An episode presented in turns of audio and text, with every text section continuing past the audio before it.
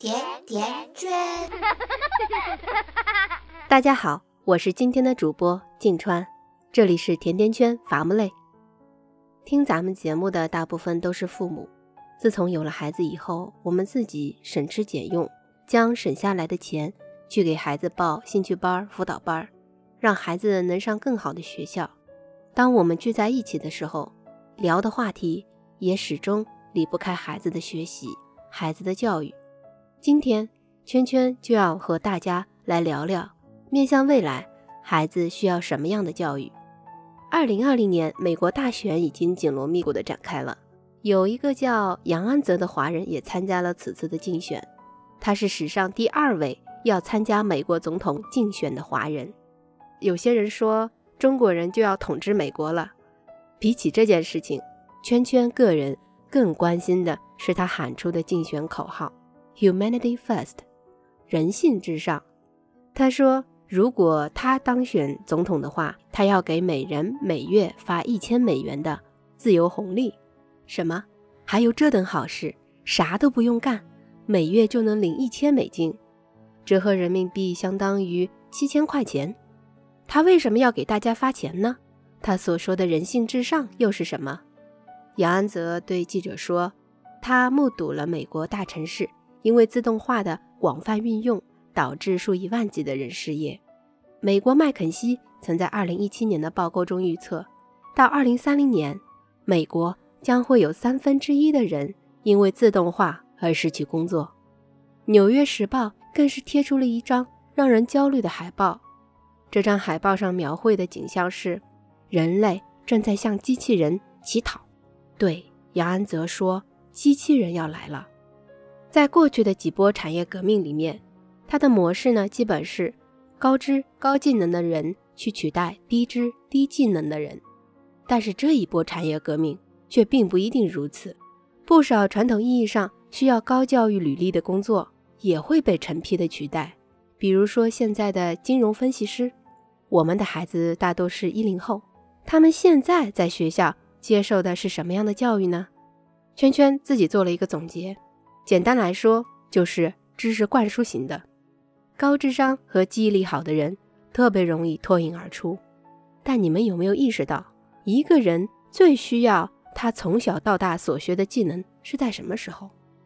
不是高考的时候，而是差不多在三十岁到三十五岁的时候，也是人的心智、体能、社会关系等等达到成熟的时候，也就是我们孩子的二零四零、二零五零年。在听节目的小伙伴们，你们知道二三十年后那个时候的世界是什么样的吗？有人说。未来将是一个高度关联、无孔不入的智能世界。以往依靠智商和记忆力，还有某些重复性技能的工作岗位，早晚会被计算机和机器人取代。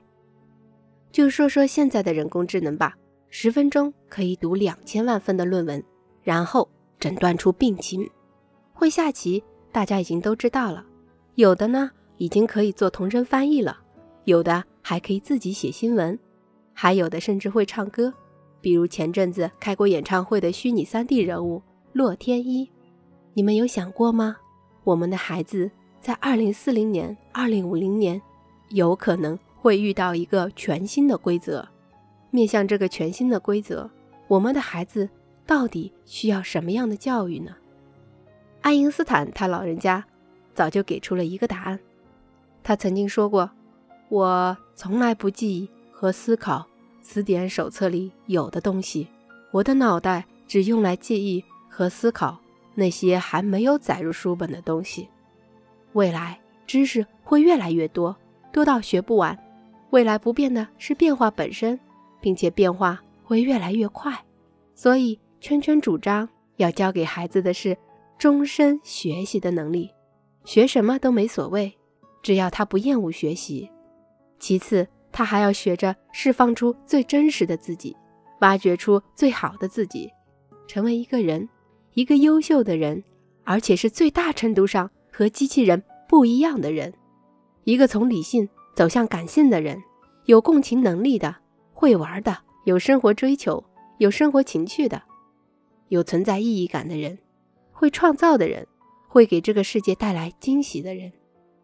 现在，圈圈大概明白杨安泽所说的人性至上是什么，又为什么要给大家每月发放一千美金的自由红利了。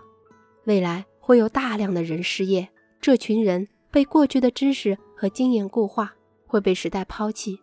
在中国也是一样的，我们这群中老年人，还有包括现在新一批的成长起来的年轻人，都逃不过这一劫。